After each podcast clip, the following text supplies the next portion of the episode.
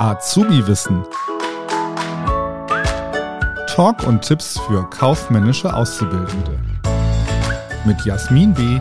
und Herrn Gerold. Herzlich willkommen bei Azubi-Wissen. Mein Name ist Herr Gerold und den Podcast, den mache ich Gott sei Dank nicht alleine, denn bei mir ist die Jasmin. Hallo Jasmin. Hey Alex. Wie geht's dir, Jasmin? Bisschen angeschlagen, aber es geht ja gerade rum.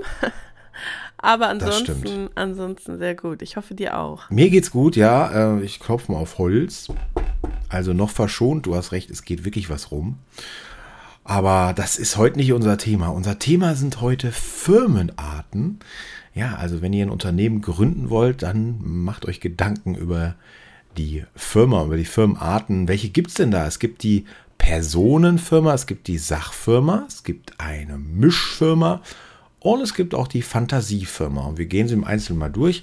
Jasmin, würdest du uns was über die Personenfirma erzählen? Ja, sehr gerne.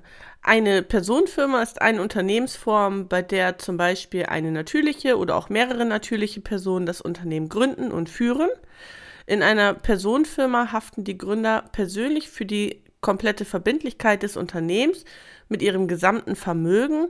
Und Beispiele für eine Personenfirma ist zum Beispiel die Müller AG oder die Meier OHG. Ganz genau. Dann gibt es noch Sachfirmen. Eine Sachfirma ist eine Unternehmensform, bei der das Unternehmen als rechtlich selbstständige Einheit betrachtet wird und die Gründer in der Regel keine persönliche Haftung für die Verbindlichkeiten des Unternehmens übernehmen. Und Beispiele sind zum Beispiel Aktiengesellschaften, ne? also zum Beispiel die Möbelhandel AG oder sowas. Da steckt ja schon das Wort drin, was die machen und nicht der Name wie bei der Personenfirma.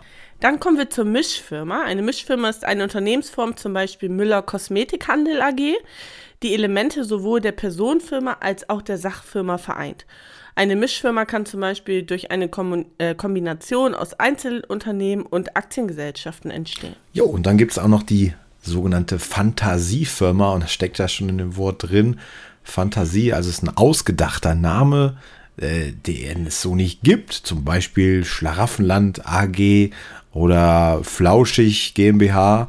Und ja, das ist auch eine Möglichkeit, seine Firma zu benennen. Also ich fasse nochmal zusammen. Wir haben die Personenfirma, die Sachfirma, die Mischfirma und die Fantasiefirma.